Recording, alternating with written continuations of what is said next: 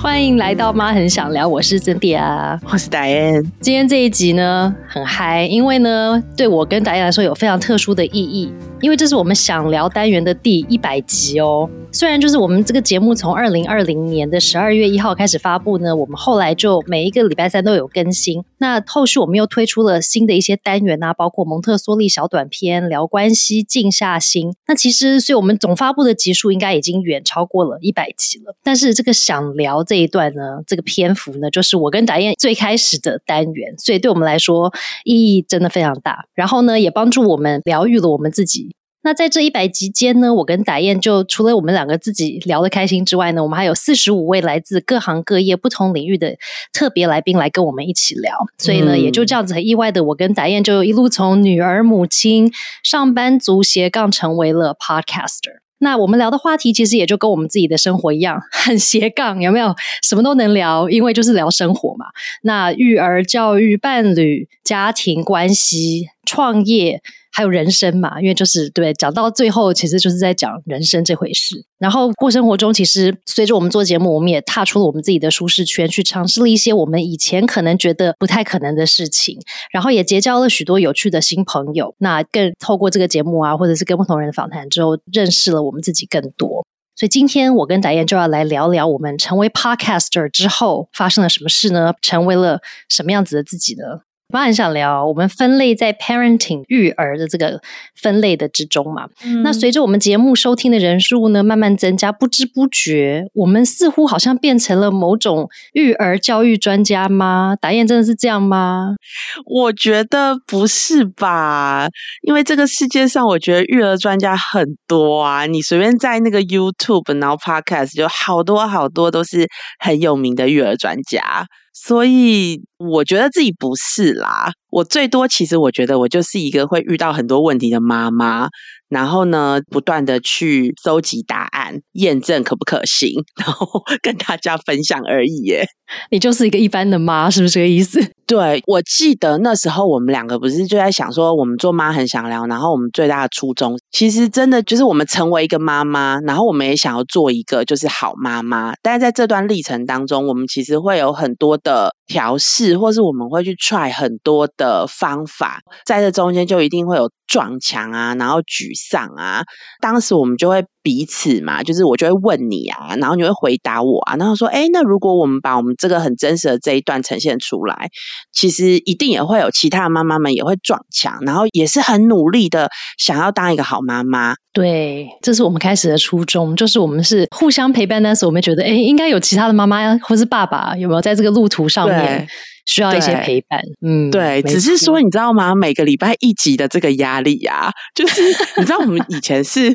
啊，我在生活。里面，然后好，今天遇到新飞然后我们就想说，哦，我最近遇到了什么问题？然后就突然，而且也不是我每次遇到新飞都一定会有问题嘛，就是有这，然后我们就聊聊聊，然后就聊起来了。但是现在我觉得，就是一个礼拜一集，然后就是我们每个礼拜其实都要有一些主题。那我觉得它的改变是，我觉得我们会开始去发想，或是我们开始去观察查身边有没有哪一些就是值得注意或是值得讨论的议题。所以我觉得，因此我们也去阅读了很多很多的。资料对啊，对，那你每次做节目都很好，有没有看多少那些研究文章啊？反正就在看研究文章。对我，我蛮爱看的，我蛮爱看的。然后我以前就很喜欢，就是读了这些资料，而且你说那种科学验证，我觉得很有意思啊。但我觉得其实这个也不错啦，因为以前其实就是发现了问题，然后我们就去找到问题的解决方法嘛，或者我正在寻求这个方法的，就是路上。但是现在其实，因为我们可能会先去观察一些议题，所以我觉得有一点预防。我真的有时候我会去翻我们之前聊过的东西，然后自己再听一遍。真的，就是当时遇到的时候，就说我们好像聊过这个，我自己赶快来听一下。没错，历届就是啊，有我们不是有一讲那个界限吗？最近也在思考，就是有一些东西好像太容易让孩子越界了。然后也在想说这个话要怎么讲会比较好。然后那天又去听了我们就是设立界限的那一集。嗯，对耶。所以你看，我们这个节目不只是帮助了可能在听的朋友，两个自己也非常受惠。对我来说，我觉得这个过程里面，因为是真的，我们的确为了要做节目，我跟谭燕真的是因为这样看了更多的书，或者是看了更多的一些文章啊，或是研究啊，整理资料嘛，所以我们自己要自己顺一下自己的那个逻辑，跟自己觉得到底重要跟不重要的那个点到底在哪里，或者有些时候也要去面对一下自己的一些挑战啊，会觉得说，哎，对啊，那我到底是被什么东西挑战？所以我觉得过程里面为什么对我们疗愈呢？是因为我们其实，在过程里面好像帮助我们自己去梳理了很多我们自己的一些想法，可以比较有系统化的去看到。但我觉得我真的在过程里面发现，我那个看东西看越多呢，或者是说听越多呢，就觉得我越不懂的真的是越来越多，然后就觉得说啊天哪，要学的东西 好多。所以也就是像你一样，我觉得我们每次做完节目，其实节目上线的那一天，礼拜三早上我就会吃早餐听我们的那个礼拜的集数，然后听听的时候，我都会有时候我还是我自己录的那一集哦，我听听外访那种来宾的，我会觉得说，哎，真的仿佛我没做过那个访问一样，有没有？听完之后觉得说，哦，真的是这样子，非常受用。然后我想奇怪，这明明就是我自己录的节目，怎么好像不是我录的？当初讲这个话，我也不记得我讲了。然后对方讲的那个话，当时我也没有听到。我想，哎，奇怪，不是我们自己录的吗？对耶，我也跟你一样有一样的情况，就真的在听自己的 podcast，想说那时候他有讲这一段吗？怎么好像断片了一样？但是重点是他讲完之后，我还可以接哦。对我还有自己讲了，我都忘了我讲了那一段。我想说，哎，奇怪，我都不知道我讲了这个耶。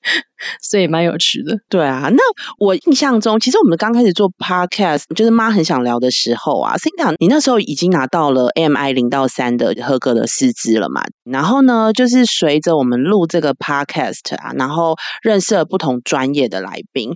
我发现呢，Cinda 真的就是一路进修哎，然后现在还是一个 心理学硕士，到底是发生什么事情啊？是因为你真的发现你自己懂得越来越少，所以就一直去念吗？然后现在还是正向教养父母的讲师、鼓励咨商师，然后 Mind Body Coach，这什么？为什么这么多？你为什么会想要做这么多的进修啊？我就觉得，其实我觉得还是在相似的。其实我觉得都还是一个就是自我成长的这样的一个领域啦。那它其实是不是对你来说，其实我觉得那个动力，我不知道那个动力是什么，就是激励你一直不断、不断、不断的去学习。我觉得刚刚开始，比方说我去上蒙特梭利的课啊，那些那个可能比较像是觉得说，哎，我的工作上我可能会需要这个更多的专业技能，或者是我可能自己当妈妈的时候，因为想要。用蒙特梭利的理论啦，或者是说我的小孩在上蒙特梭利学校，我要想说，那我要理解他们到底这个整个脉络是什么，所以我去上那个课。所以他那个时候比较像是一种工作上跟家庭上，或者是在教育上，我自己觉得我需要更了解的部分。但是后来你刚刚讲那一大堆后续读的呢，我觉得真的就是因为我觉得当妈妈这件事情其实真的是很不容易，因为呢你学过一个之后，还是觉得说，哎，还是卡卡的啦，或者是说好像我没有学到一个程度，我就觉得说，哎，现在好像当。妈妈，哎，很顺利哦，问题都很少哦，也没有，因为每个阶段都一直遇到不同的挑战。所以就一直学，然后我觉得当了 podcaster 也是一个，就是我会觉得说，为了我们要做节目，那如果自己懂的东西不是很多，那如果每个礼拜我们都上一集，对不对？那讲个三年之后，我会想说，那会不会我一直在讲同样的话，或者是会不会我的那个回答就变得很空洞啊？所以我就觉得说，哎，那这样也不行，所以就会想说，那我就多了解了，多学一点了。可能有时候就因为做节目，我觉得接触到很多有趣的内容，是以前我不会花很多时间去看的，或者是访谈的一些对象，他们有一些分享或者他们的书，我就觉得说，哎，这。个真的很有趣，我以前都没有看过或者没有想过的，所以就因为这样子呢，就会越读越多书嘛。就我的那个 Kindle 上面那个阅读清单呢，我就想，哎，这个有趣，我就把它加进去，有没有？有空我就来读，越加越长，我都觉得应该没空清空了，是很多。然后那个课也是能上的课很多啊，有趣的课真的也非常的多，所以我觉得就是会一直学，一直学。我觉得可能是这样。我觉得到现在我都觉得会不会是有一种病态？我觉得这个是不是一种异常的追求？然后我觉得，我说实话，我觉得你的这个学习其实真的对我们的就是 podcast 真的很有帮助。哎，我觉得妈很想聊我们从育儿啊，然后聊到关系。我记得我们后来在关系，我们其实聊了好多好有趣的议题哦。大家可能以为是这个做家庭关系的这个答案提供。没有，其实都是 Cynthia，他会看到一些就是很有趣的文章，例如说什么夫妻到底要不要睡在一起，睡在一起的感情是比较好的吗？对不对？然后还有就是那个，我记得我们有谈过性嘛，就是夫妻的性的这个性关系重不重要？都是我觉得都是亲密关系里面很重要的议题，然后又蛮有趣的。我其实觉得就是对我们的整个谈论的主题呀，我觉得那个广度增加，就变得很多元。对啊，我觉得或许也是这样子，所以就会吸收到一些新的资讯吧。因为能够多看多学东西，其实真的蛮广泛的。但我最近我觉得有点点在思考我这个一直在学的这个事情，因为其实我觉得一部分一直要学的，另外一个原因，其实我觉得我好像是在找方法，是以前有部分是帮助我自己嘛，对不对？所以助己。但是呢，后来我觉得后来又一直学的时候，或许也是因为做了 podcast，觉得说我除了助己，我还要帮助别人啊。或许有别人也需要帮助啊。可是我觉得，因为可能最近我上了老子之后呢，我就觉得。是不是我好像太努力做太多了？有没有太带着某一种好像期待去助人或者是学习？老子是无为的那个吗？无为的那个啊，他就不是说你什么都不要做，而是是就是你不要期待后面一定要达成什么结果，然后你才去做这件事。所以你做你该做的事，但是那个结果是怎么样的，你就顺其自然，它怎么发生就怎么发生。所以不要想这么多，后续会怎么样？所以呢，我就在想说，对，那我一直在想方法去助人啊，那我的是不是要达到？结果是有人要被帮助呢，那我就在想说，那是不是有需要这么努力去做助人这件事情？那还是我就默默就是好好的把我自己助己的这一块，赶快好好的就是努力的做。那也是一样，不要有太多的后果的期待嘛。但是我觉得我该学的，我该做的，也该努力去多了解的，就去做。所以最近你知道学这件事情也是变得有点矛盾，是到底该学多少，跟用来干嘛呢？也是有点自己在自我反思一下。我猜啦，我觉得我们大多数啊，就是听我们在分享，应该就是我们做，或者是我们了解到了这个历程，然后我们执行的时候，我们到底遇到了什么？不一定要真正帮了他们什么，有的时候说不定其实有时候在听我们，就是会产生一些共鸣，这样就好了。我的目标是不是很小？目标小也是好事啊，对不对？期待太大，我觉得就容易会有落差嘛。对，所以我有可能因为这样，所以人生比较快乐一点。对呀，录 podcast 的时候，那就很有。就我认识你的时候，其实你就已经是做家庭关系的工作的吧？那个时候，对不对？然后你其实是因为家庭关系这一块跨到了做教育。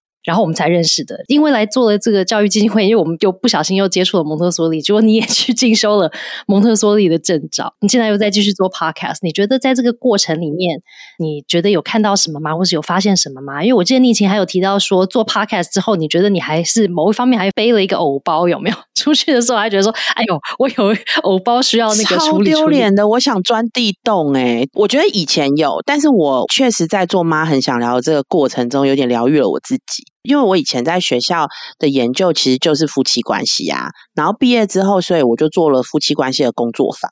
那做工作坊，我就是带领人，所以其实我就是要陪伴这些成人度过他关系的低潮。有时候其实还会有夫妻会在我面前就直接吵架啦，那大家都在看我说，那我要怎么处理？而且我觉得好像外界也会这么认为，我就是哦，那我应该我自己的就是夫妻关系应该处理的很好啊。然后反正我就记得有一次的宣传，我们就要访谈新婚夫妻，然后那时候我。就刚好结婚，所以呢，我就邀请了我先生一起去录制一个短访。然后导演先生就直接在前面就拿了一个 camera，然后就开始录啦，就开始问我一些问题。就发现我还蛮能侃侃而谈的。但是他就问我先生说：“哎，那你会跟他结婚？你是看上他哪些优点呢？”然后他就安静，哎，想了好久，哎，说不出来，哎。你知道那一天我就觉得好丢脸哦，我就觉得我自己一个在做就是关系教育的人，就我老公好像说不出我任何一个优点呢。所以那一天你知道我们一出了那个访谈室啊，就我们就大吵一架了。我觉得他可能是他真的就是一个凭感觉的，啊，或许你知道他不是那种逻辑思考，觉得说哎，打燕这个好处一二三四五有没有优点一二三四五列完之后，像 pros and cons 这样列完之后才跟你在一起的啊。他可能真的就是感觉对了啊，他也说不出来到底喜欢你哪里，可是就喜。喜欢嘛？对，他就是说，就是喜欢呐。然后喜欢哪里也讲不出来，哎，哎呀，在总而言之，我就觉得我那时候为什么会生气？我觉得我心里想，我就说，还有我那真的就是有偶包，因为我是带领人呢。而且你知道，我三不五时还会上，就是以广播节目去做宣导哦，就是如何关系相处哦。然后我先生竟然说不出我在关系里面的一点付出都好。真的就觉得哦，天哪，天哪，怎么会这样？第一个偶包哈，哦，真的好雷哦，夫妻关系偶包。我 就想说，天啊，我带了那么多团体，然后那么多夫妻代言人，还上了广播节目，也一定有很多人听到我的分享。但是怎么会先生好像不太知道我哪里好？说个开朗也好啊，对不对？或是大而化之，我常常会忘掉，就是我们之间的仇恨呢，我都可以自己讲。就我大而化之啊，所以就是其实也比较不太会记仇。好，但总而言之，我就是这是就是当时嘛，但我觉得我那时候就都还没有处理好，我就会觉得说我还是很在意外界怎么看我，然后跟我的工作。就这这两件事情，就是结合起来，我就觉得啊，好，那如果我今天是做这个工作，那我要做出这个样子，然后我就要让大家觉得我的婚姻很好、很美满，呈现出来就是要很幸福美满的样子。后来呢，我觉得在陆妈很想聊的刚开始，其实我觉得我应该是什么，这个功课其实也还没有过，尤其是当就是你知道跟朋友出去啊，然后那时候是我记得我们才刚录吧，然后那一年的就是跨年，二零二零年吧，然后那一年的跨年，然后你知道还是朋友的小孩哦，听出我的声音，然后他说：“哎妈，那不是那个 Diane 吗？” 然后他妈妈才跟我说：“哦，对对对，我每天在他们去上学的时候，就是我会听你们的，妈很想聊这样。”哇，你知道吗？从那一刻开始，我又觉得我要树立一个我是，你知道我们自己在讲就是如何跟孩子相处，然后应该怎么样，就说应该要这样。那个时候真的就有那种感觉。结果呢？就我们就带小孩子，我们就一起去跨年，他一点都不受控啊，就是还在大庭广众之下哭啊，然后耍赖。我真的就是差点要找地洞钻。我记得我那一次回来，马上就跟你们在聊，妈很想聊的时候，就讲了这件事情。然后我就觉得天哪，我真的好想找地洞钻哦。但是其实我觉得你们就给我一个建议啊，我就是心想就跟我说，那你就把你自己有偶包这件事情讲出来啊，对，是不是自己先说，对不对？自己先说嘛，对不对？所以。不好意思，我有红包，不要用太严苛的眼光来检视我。当然，不过呢，说实在话，我觉得我直接说出来之后，我发现真实做自己啊，就是诚实面对，我就没有那么完美，反而其实就轻松了。而且啊，因为后来我们又聊到了一集来宾是萨提尔的李怡婷老师嘛，然后呢，我看了他的书，超级疗愈的。因为萨提尔其实就在讲亲密关系，不管是他跟先生，或是他跟孩子，多数他在讲他跟孩子的关系。那因为他在萨提尔其实就是钻研了很久嘛，所以对我来说，他其实就是一个萨提尔的专业讲师。但是呢，他其实在他的书中啊，就很真实的呈现。家中的吵闹啊、争执啊，然后无奈的那一面，甚至我都可以想到，就那个画面可能还有翻白眼。我就感觉，就是其实我觉得我们拉掉我们的工作，其实我们就是一个平凡人呐。我就是妈妈嘛，我就是女儿啊，我就是会跟妈妈怄气的那个女儿啊。哪一个家庭会没有问题、不会吵架、没有情绪呢？即便是专家也会。最大的问题呢，就是当我们在遇到这个问题的时候，或是当你在遇到孩子不乖的时候，遇到孩子耍赖的时候，我们怎么去应付嘛？那当然有可能在当时，我可能也会有我的情绪，我可能也应付的没有很好，但那又怎样？我只要下一次，我可以再提醒我自己说：“哦，你可以再试试看那个方式啊。”那我自己对得起我自己，我自己知道我一直在进步，那就好。呃，就面对，如果我现在还是有我自己卡住的部分，没有办法进步，那我就先面对我那个不完美嘛。所以，超好的妈妈示范有没有？其实这个我真的觉得是我们当中做节目其中一个初衷之一，就是希望更多人会发现说，哎，真的当妈、当女儿、当人这个事情呢，基本上就是一个很困难的事情。就在我们读了这么多书，对不对？听这么多节目。然后好像我们都懂啊，对不对？理论我们都懂啊，我们懂要什么？有没有同理呀？要有没有呼应？要倾听啊？我们都知道。可是有些时候真的就是很难做到。但我觉得导演讲的这个重点，真的就是，我觉得在这个过程，我觉得不管是不是我们在录节目的时候，我觉得为什么会让我们觉得好像。自己也可以被疗愈的过程，其实我觉得是常常我们会听到这个有关于，哎，我们能做的我们努力做，但是做不到的我们已经尽力了嘛。然后我们可以重新下一次可以有机会再试试看。不表示下次就会成功啊，对不对？只是我们有一些工具，我们可以知道说，好，那我下一次再试试看可不可以？或许可以进步那么一点点，然后也是一个进步嘛。也或许我们还会倒退，因为很多时候这个进步成长的过程，它是个进进退退的过程，不可能就是现行的一直往前进嘛。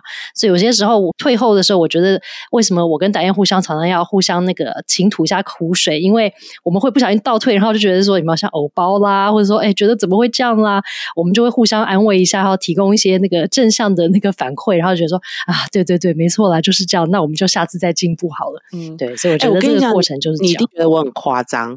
呃，刚开始的时候，我觉得我这还有一个偶包很严重的是，你知道，我是带我小孩去便利商店要买东西，但是我们已经讲好了，只能拿一样，但是他就是要拿两样，我就是没有，就是只有一样，我坚守我的原则。他就开始耍赖了，他就是硬要拿两样，我就不付嘛，我就说我只能付一样。然后后来我说，那如果这样的话，我们就都不能买了，我们就要走了。就你知道吗？他就到外面哦，然后拉着我的手哦，然后就要坐在柏油路上，哎。车子来来往往，然后大哭，所有的人都在看，我就发现那个店员啊，拿着那个什么那个手机，然后对着我们，天哪！真的，我讲这个故事哎，我没跟你讲吗？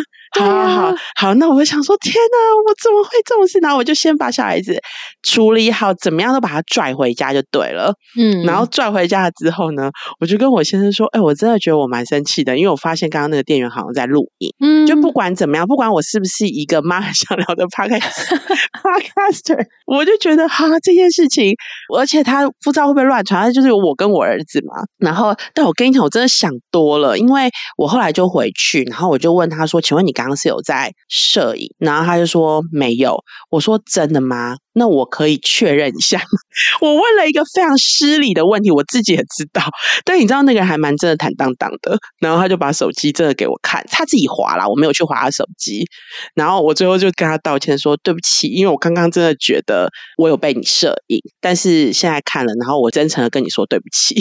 嗯，总而言之就是觉得身上会有太多的包袱。一开始，但我觉得我在这过程里面，我自己也觉得有进步了。我觉得，当我自己还没有办法做到我可能分享的这些东西的时候，我不会给我自己那么大的压力。对啊，我觉得这很重要。但我知道我要尽力去，因为我觉得就算没在做节目之前，我觉得我们两个的个性呢，有可能有些时候也对自己有那么点的严苛，所以对不对？我们自己一点完没做到的时候，也会觉得说，哎，为什么这样嘞？为什么没有做好呢？我觉得也会有那个严苛成分在里面。对对对对对，就明明就是好，那你不知道就算了，但是你明明知道，然后你又没有办法做到这件事情，反而更痛苦。真的，就是为什么会一直学喽？是不是？我们大家，你看，对啊，听节目的大家也是可能这样子 才来一直听节目。对，你知道上次我才讲养乐多不是现在生小姨吗？之前就是花了很多时间在研究他到底要去共学团，就是要去体制内还是体制外学校的时候，对，选学校，然后就是也花了很多时间要跟家人沟通。我觉得小孩真的倒还好哎，小孩真的就是你把他送去哪里，我觉得他。都有办法适应，但其实我觉得比较难的是，就是跟大人的沟通，还有你自己怎么想这件事情。我觉得其实这蛮需要时间的，然后需要沉淀，然后需要对话。这后来我有跟一个幼教界的朋友聊天，我就跟他讲说，我觉得好难哦。可能别人会认为说，哎，对你们来说应该不难啊，因为你们其实就已经泡在这个领域里面了嘛。你们应该很知道要给小孩子怎么样才是最适合你们的。我说没有诶，其实我个人认为是，当你不知道有这个选择，或是你不知道有这个选项的时候，其实反而没那么难。所以有时候知道太多也是个困扰。可是，一旦你知道，然后你又不能做到的时候。就会有更大的那个心理层面的关要过，因为你会觉得说，哎，我明明都知道啦，对不对？那我不要做些什么呢？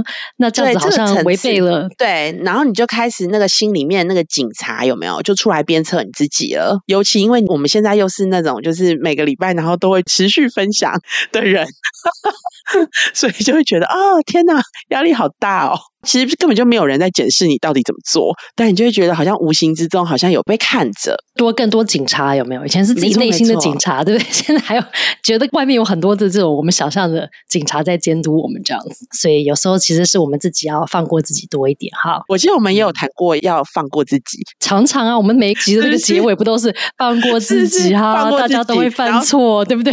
对，然后最后还是放不开的就是自己。对，所以大家听了，好了，但是就是一点一滴在进步。对，所以如果现在听着大家常常你也会听了，然后觉得说啊，我现在知道，的话，我做不到，他，自己很放不过自己的，大家。没有关系，我们都在同一条船上。没错，你不孤单，我们跟你一起。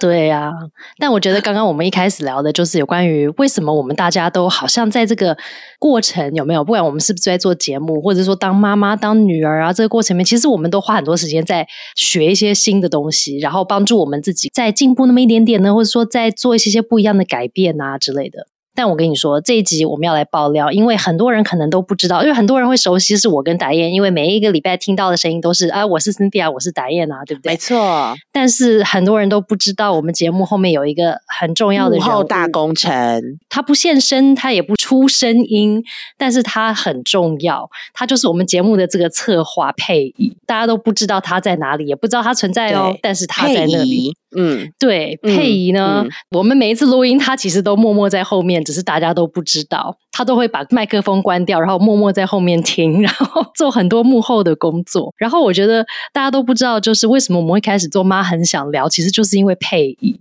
因为呢，我跟导演，你知道，我们就哎，反正喜欢聊，但我们也不会觉得我们要来做 podcast。然后是有一天那个时候疫情的时候，我还记得佩仪就轻松的带过说：“哎，你知道吗？现在因为有疫情，我们也不能做这个基金会，不能做什么实体的活动。”对啊，对，他就轻松带过说：“哎，你知道现在很多人在做这个自媒体呀，做 podcast 啊，那不然我们就来玩一玩好了嘛，反正也不知道会发生什么事。”然后我跟奶奶就说：“哦，那我们也不懂这是什么东西啊。”他说：“哎，我告诉你，我也不懂哦。”就后来佩仪就发挥自学精神，他就上网去爬文，你们看一大堆人的分享，然后去上课，然后呢研究出到底要买什么器具啊，然后怎么样做什么剪接后置这些东西，然后我们就这样子慢慢就开始录节目，也就这样开始。当时真的是这样开始的，然后。就连我们的 logo，妈妈很想要那个嘴唇 logo，也是我们三个在那边玩来玩去，说，哎呀，这个也不好，那个也不好，到底怎么样？玩来玩去之后，有一天我们就随便做出了一个，我们就说，哎，这个还不错，然后我们就用了，用到现在。记得还有酒杯版本，但需要一点酒精成分才能对畅快的聊啊。好像还有咖啡版本还是什么？我们有很多个那个要喝的版本，对不对？对对对对。好，最后就是一个红嘴唇，但现在想一想，还是红嘴唇好，对嘛？当初真的是选对了，所以你看，就连我我们配仪，我告诉你，这。发挥自学精神的配仪是发挥到极致，然后他老子精神也是极致，因为他都退在幕后，都没有人知道他在哦。可是他永远都在，真的。然后以前我们刚开始在做节目，就是只要剪接的时候，他每一集像我跟导演是上线之后，我们顶多听一次就好。哇，他每一集都要听很多次，因为他要剪接，他要看他要剪在哪里，然后哪里要帮我们修掉，还要帮我们顺一下哪里听起来不顺。我说他每一集要听很多次哦，所以我很佩服他，因为我自己听一次我就。够了，他 要听很多很多次。所以没有他，这个节目真的是不行哈。所以这一集要献给我们的配仪，那个常静配仪。没有他，没有一百集。重点是他要帮我们做节目的那个有没有？每一次要帮我们提醒我跟达燕说，哎，这个时候要录音了。因为我跟达燕常常忙其他的工作或者其他事情，我们都会忘记。然后他都会帮我们排好时辰，说好好好，这个时候我们要录这个，这个时候我们要录这个。还有现在还有很多外部的这些邀约，所以我们有时候还要联络外部啊，然后安排什么时间啊。哦，那个都是配仪的工作。所以我们非常的感谢有他，不然我跟达燕 真的是大家以为我们聊得很轻松愉快，但没有背后需要这个支持，我们才可以聊下去。我们负责写稿跟聊，写稿配仪其实有时候都会帮我们先把这些大纲都先拟出来。对，虽然我们后面有时候还是会修改啊，可是他前面要先给我们一些资料，我们就会说，哎，对，这个不能，他会先帮我们找好资料，然后我们从这个资料再延伸出去。对。所以你看，是不是所谓从无到有是最难的？我们就是接了那个有，然后再把它就是更深化。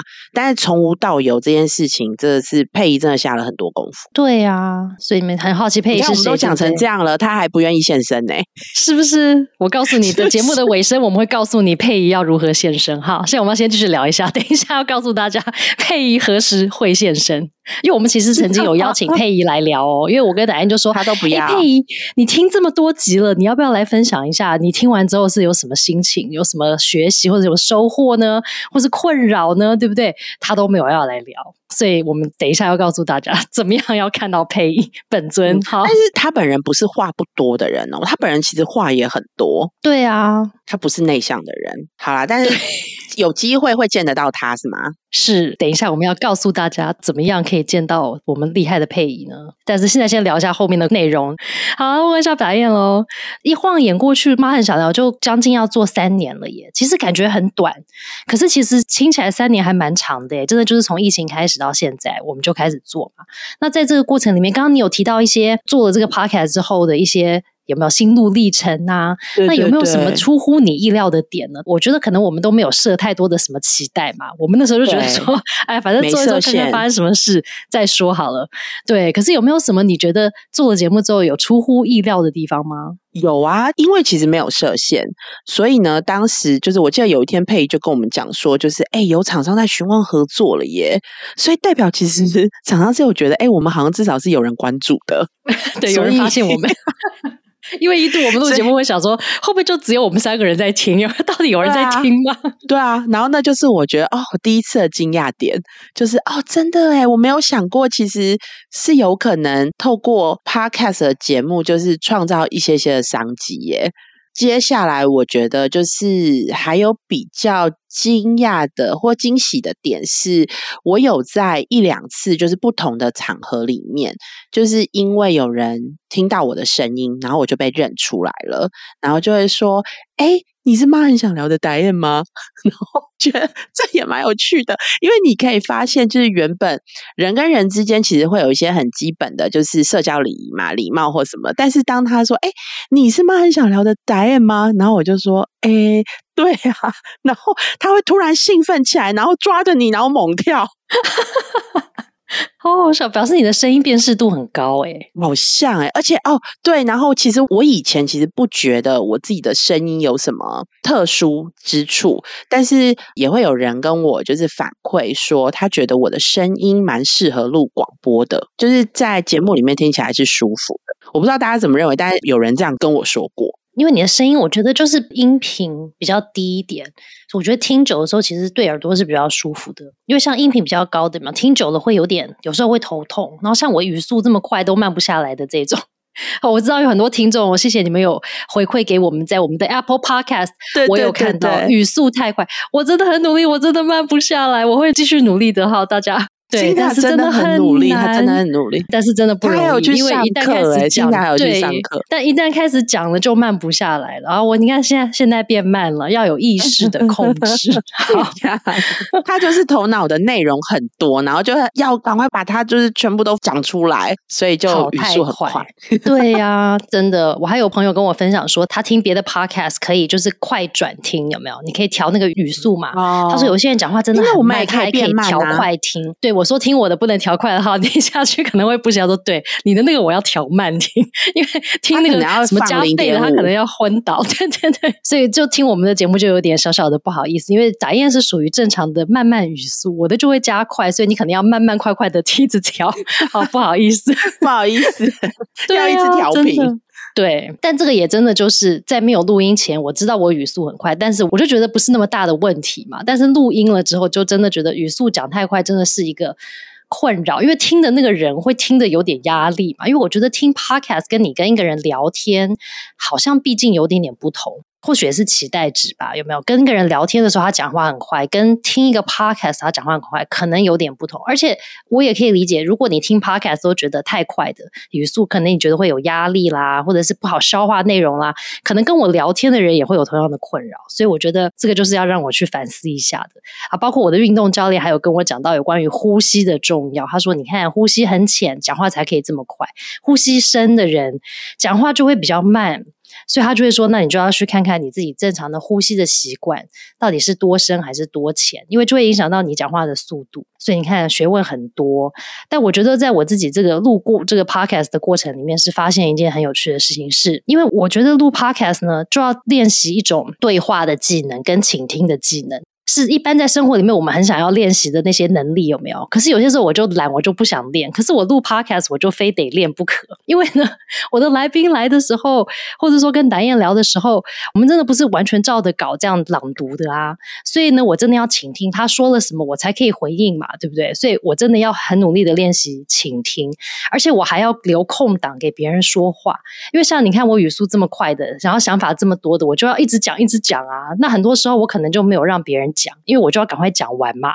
讲完我要讲的，可是我就没有留空档让别人也发言，所以我觉得在录 podcast 对我来说也是一种修炼，因为我除了要倾听之外，我还要留空间给别人讲啊，他讲我还要努力听哦，听完之后我还要有好的回馈嘛，所以我觉得这个过程里面其实是帮助我去练习这个倾听跟留空间给别人说话，然后呢有营养的回馈这件事情的这个练习。而且更有趣的是，我姐呢跟我说，她觉得我录 podcast 也是一件奇特的事，因为呢，我正常其实是不是很爱说话的哟。然后如果在一个场子里面呢，如果很多人的时候，我其实都不是那个主要的发言人，我都是听比说还要多。所以他就说，怎么会你这样的人会去做 podcast 呢？对不对？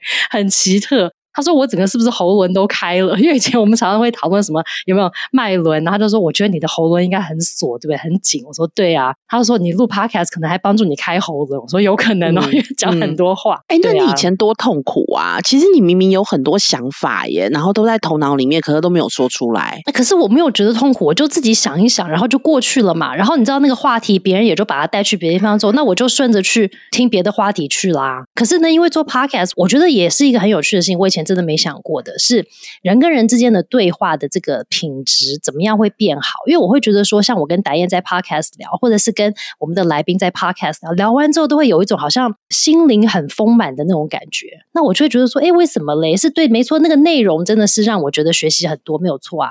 可是我觉得那个心里那个觉得很满足的感觉，一部分其实是来自于。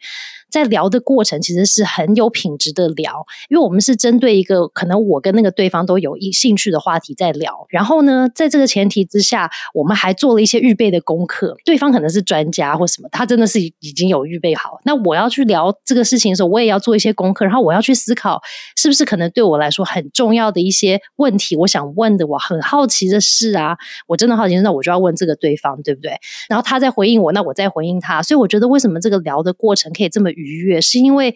针对某一个我们两个都有兴趣的话题，然后呢，很深度的去聊了它。可是通常在一般生活里面的对话比较不会是这样子的，这么 focus 的嘛。通常就是会跳来跳去啊，然后讲到这个就说，哎，我又想到那个时候，我们就聊到别的事情。你因为你就不会再把它带回原本的话题。可是做节目我们就要回来啊，回来说，哎，今天的主题是什么什么，对不对？我还要总结。所以我发现这个聊的过程，对对对，就觉得，哎，如果我们在一般生活里面跟别人在聊天的时候，也可以。可以这么 focus 去好好的聊一件事情啊，然后不要这样跳来跳去啊。我觉得这个关系的品质好像可以更加变好诶，所以我觉得这个是出乎我意料之外的事情。以前我从来没有从这个角度去想过，两个人或者说多个人的对话，它会是一个什么样子的状态？其实是其实蛮好的。嗯，对，我觉得如果这样讲起来的话，我其实觉得在做 podcast 就对我自己。有一个很大的收获，就是因为平常我们除了准备就是妈很想聊之外，就是我其实，在基金会还有其他很多的专案嘛。那在其他的专案，其实比较多是可能因为他已经在走了，所以都是在解决问题，所以就是一件一件事情快速的恰恰恰，其实它是蛮耗能的。但你一天可以解决很多事情，你会有一点成就感，但是其实你会疲惫。可是我觉得在做 podcast 这个。工作上面，就是我觉得可能是他有 input，然后你 input 东西，你要把它归纳跟整理，然后透过对谈的方式把它呈现出来。常常其实，在聊完的时候，确实是有一种心灵上面的满足。有的时候，我其实也会跟你们说，我觉得好像在做 podcast 这个，它也其实蛮花时间，但是我觉得它对心理来说是一种疗愈。所以我觉得这个节目带来了我跟达燕没有预期到的一些收获。本来我们觉得说，哎，反正就做个节目嘛，闲聊一下这样子。对，可是后来发现，其实还带给我们两个真的蛮多的自我疗愈跟一些收获。虽然还真的蛮费时的，但是我觉得还蛮 有时候蛮好玩的啦，对不对？嗯，在被追稿的时候，觉得哦，压力好大哦。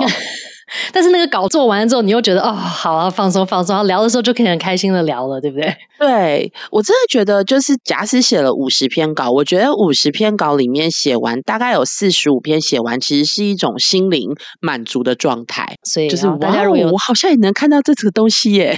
对呀，所以大家有在思考要做 podcast，你知道，其实真的没有你想象的难，而且其实还真的蛮开心、蛮愉悦的。但是必须要说，是需要配以这样子的常进人在背后支持你才可以做到的哟。没错，那这时我就要提到，到底怎么样可以看到我们的配仪呢？庆祝我们这个一百集的这个《妈很小乐》的节目的三周年哦。加上一百集加上三周年，我跟达燕呢将在十二月初要在新竹举办《妈很响亮》的首次实体见面会。哎，不知道大家都有没有看过我跟达燕的样子？哎，但是可能听过我们的声音，但我不知道你们有没有看过我们的什么照片还是什么宣传之类的。对，总之这次我跟达燕加配仪哦，我们要真的出现在一个场地跟大家见面了。我们会准备，对对对，准备什么？准备出乎意料的神秘小礼物，然后呢，作为现场互动的惊喜。对，真的是出乎意料的礼物哦，很特别。因为我们现在不能爆雷，但是真的是不是一般那个路上可以买到的礼物。对，是特别特别的礼物，是佩仪的真面目啦。啊，对，就是佩仪真面目是其中一个礼物。对对对。然后，但是我们还有另外在准备神秘小礼物。是的，是的。然后，我们的这个见面会的 详细时间、地点等等的讯息、参加方式呢，在这个我们第一百集的节目里面，大家都可以看到。除了这个之外，因为要跟大家见面嘛，所以我们要有一些互动呢，不是只是就是啊，大家见面聊个天这样子。所以我们这样子的就在 IG，我们的妈很想要 IG 上面呢，在募集大家对于我跟达燕想要说的话，也或许是你想要询问我们的问题。如果在我们这么多集的想聊跟各个这个节目里面呢，你觉得也很好奇的一些点，或者是很想要答案的某一个点，那欢迎你在我们的 IG 上面来提问。然后佩仪呢，佩仪现在很努力在帮大家收集这些资讯。好，所以欢迎大家在 IG 留言给我们，因为留言你也可以获得精美小礼物哦，留言就可以是吗？哦，留言要抽奖，哎哎，声音出来了，配音来了，配音说一段，说一段，留言要怎么样？留言要抽奖，就是你有留言有机会获得精美小礼物，我们有大概。四份到六份，目前还在准备。是的，留言就可以获得精美小礼物，但是抵不过我们在见面会的神秘小礼物这么精彩。好，先预告一下。对，所以就欢迎大家多留言，多留言，有更多的抽到的机会。然后你听到佩仪的声音了没有？有没有很适合来做？是不是也很美丽？是的，所以欢迎到当场跟佩仪一起也聊一下。好，所以妈很想聊，今天就是我们的第一百集的想聊。对，是我跟大家的大里程碑。好，所以就大家记得留言，然后呢来参加我们的见面活动，下次再见了，大家。好啦，庆祝一百集，各位拜拜，拜拜。